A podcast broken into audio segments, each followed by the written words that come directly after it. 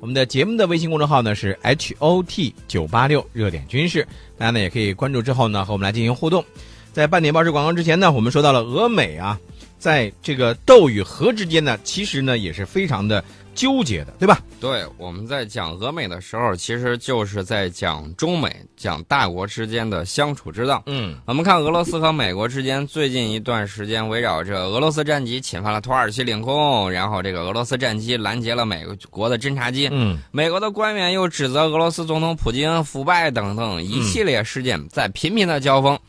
呃，但是双方呢，也在叙利亚问题上，在打击极端组织 IS 这些问题上，继续保留着交流和接触。嗯，大国之间的这种关系就是非常的复杂纠结，既有对立和斗争，也有妥协与合作。那么未来在一些地区的热点问题上，双方将长期处于对抗与对话并存的这种状态。嗯，我们说的是俄美关系，其实给大家讲的也是中美关系。他山之石，可以攻玉。没错。从俄美关系，我们可以借鉴一下中美之间到底是什么样一种关系。来给大家来说一下这个俄美之间的这个关系啊。首先呢，这个俄罗斯是斗而不破，对吧？对，嗯，这个一月二十八号的时候，大家还记得吗？白宫的发言人呢是力挺美国财政部的官员说，指责普京你腐败啊，说他这个腐败的这个言论。那么二十九号的时候呢，美方呢又说了，说俄罗斯战机是危险拦截在黑海上空飞行的美军侦察机。对，美国又说了一个他经常说的话啊，世界人民耳朵都快磨磨出茧子来了。嗯你知道说的什么？说不专业。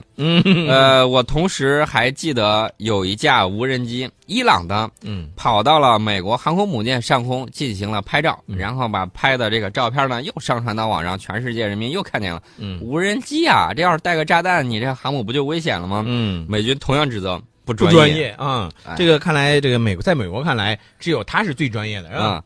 然后呢，三十号的时候，土耳其又抗议俄罗斯的战机侵入了它的领空。嗯美国领导的北约就支持土耳其的这种说法。嗯那么，面对美国的这种指责呢，这个俄罗斯啊，直接是针尖对麦芒啊，直接就回应了。美国总呃，这个俄罗斯总统的新闻秘书呢，佩斯琴呃佩斯科夫他就说，无论从国际关系实践，还是从俄美双边关系的角度来说，白宫对普京的指责指控都是不可接受的，嗯令人愤慨的，并带有侮辱性的。这样指控绝对没有先例。俄等待美国高高层啊，美国最高层就此做出解释。但是俄罗呃，美国之所以黑普京啊，有两个目的，一个是那毫无疑问，因为美国国内选举现在已经进行到白热化了，对吧？对，如火如荼啊！现在一个是共和党特朗普一枝独秀，另外呢、嗯就是民主党的这个希拉里呢，有可能会面对着下头，还有嗯别的这种竞选人脱颖而出的这种局面。嗯所以说呢，双方纵横捭阖啊，使出这个浑身的劲儿，打算要拿一些议题来说话。嗯，这这是第一个是吧？嗯，这双方呢啊选都选举，对都要打俄罗斯牌。你对们看到的这个美国选举，不光打俄罗斯牌，还打中国牌。嗯这两天流行打俄罗斯牌。嗯对。然后呢，这个这是第一个目的，第二个呢，还有一个就是干扰俄罗斯的政局。其实，因为我们知道这个，呃，俄罗斯的总统选举是在二零一八年，也就是后年，对吧？嗯，还有两年。那么普京能不能决定，还没有决定是否参选。美国实际上希望什么呢？希望这个普京啊，你最好不要再干了，是吧？最好能够普京下台，然后呢，他这样的还觉得我这边这个安全有一定的保障。普京下不下台对美国来说其实并不重要，嗯重要的是普京的这种复兴俄罗斯的这种路线是否能够长期的执行下去对。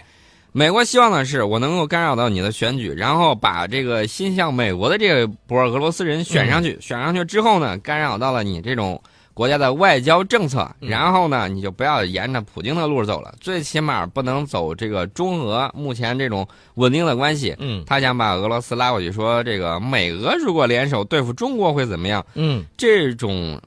这种现实的这种可能性，我们是需要考虑到的。对。其实这个美国对普京和俄罗斯的战略目标，那就是不变的，就是妖魔化俄罗斯，遏制、孤立、削弱，甚至是消灭俄罗斯。对，啊，这个这个事儿，我觉得怨美国自己啊。当年你军力强的时候耀武扬威，净干点莫名其妙的事情，嗯结果呢，在你主要的方向上经常用错力。这个呢，不能怨别人，只能怨你们的这些这个金融金融人士啊，太贪财，通过发动战争来谋取这种暴利啊，这种这种快钱挣多了，就会危及到国家的根本嗯，啊。我们犯不着给他们科普这些东对西对啊，对吧对，说多了万一学会了怎么办？嗯这个美国总统国家安全事务副助理那个罗兹啊，他就说啊，尽管美俄现在在乌克兰危机等问题上存在较大的分歧，但应该看到双方在一些领域仍然保持着合作。嗯，他还说，美国对俄罗斯的制裁仅与其在乌克兰的举动紧密相关，嗯并非旨在打压俄罗斯经济。嗯如果俄方履行其在新明斯克协议中的承诺，美方对其解除制裁持开放态度。嗯，开放态度究竟是什么态度？哎，这个是一个惯用词儿，开放态度啊。呃，不过有一点儿，宋老师，我想问一下，你说美国他现在是为了他自己的国内的选举的需要，他大打这个俄罗斯牌。那等到这个如果美国的这个总统选举尘埃落定了，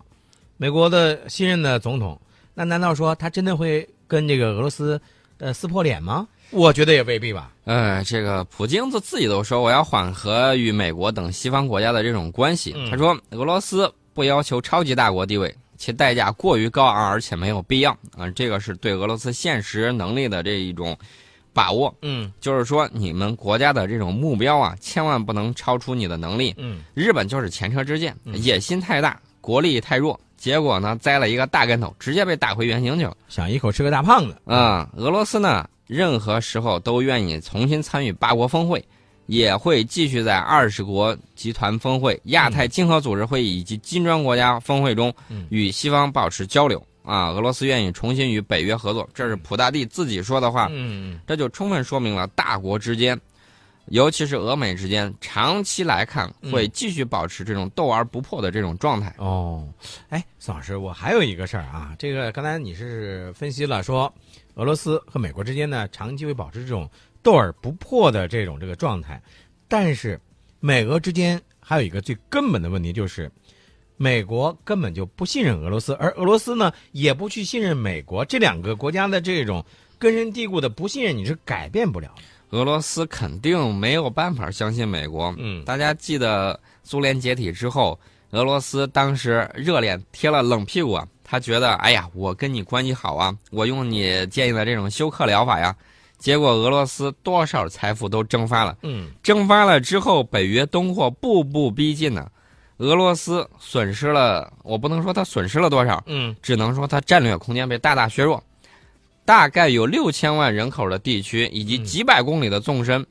都成了北约那边的。嗯俄罗斯此消彼长，俄罗斯如何去信任美国呢？嗯在俄罗斯最天真的时候，你们把他给忽悠了，呃忽悠人一回上当行，你忽悠人家两回、三回，嗯人家还会上当吗？那是所以说呢，这种不信任是根深蒂固的。嗯呃，而且呢，我告诉大家，美国一定会有一系列的小动作，比如说啊，搞那所谓的什么这个基金会啊，那个基金会啊，跑到俄罗斯去，然后呢，煽动俄罗斯的这种意见人士，嗯各种折腾俄罗斯。这是美国一贯惯用的一些招数啊。嗯，所以说呢，美俄两国呀，今年今年的这种国内政治环境啊，也会阻碍双方关系的这种进一步改善。嗯那么从美国来看，多数总统竞选人呢都对俄罗斯表现出比较强硬的这种态度。在这个环境之下，奥巴马政府在最后一年的这种执政之中，即便是有意要改善两国的关系，我嗯估计这个举措、这种实质性的措施，肯定也是很难实行的。其实宋老师这里头，我们想说一个词儿啊，就是新型的大国关系，对吧？这个新型的大国关系当中，俄罗斯和美国之间，他们会完完全全的把对方视为敌人，水火不两立吗？也不会。但是你要说两个人这个把橄榄枝都伸出来以后，两个人握手言和，或者是说你好我好大家好，这个也未必啊。啊、他们会一手攥着大棒啊背在背后，然后呢，啊一手拿着橄榄枝捅到对方 脸上去。对对对对，对这个俄罗斯的杜马呢，今年也要这个进行选举。嗯俄罗斯国家杜马要选举呢，现在反美的言论也会成为舆论的这种主流。对所以说呢，呃，你看吧，短期来看，两方面都是这种啊，互相这种厌倦的这种情绪都在高涨。另外呢，普拉蒂也把国内现在目前经济局经济局势的这种困境啊，嗯。直接就归咎为西方国家的这种敌对政策。没错，啊而且，呢，西方国家的对他进行制经济制裁呀、对对吧？嗯短所嗯期之内呢，我们看到应该说是两边呢还会在互相相杀相爱一段时间，嗯呃，短期之内看不出来有这种解套的这种迹象。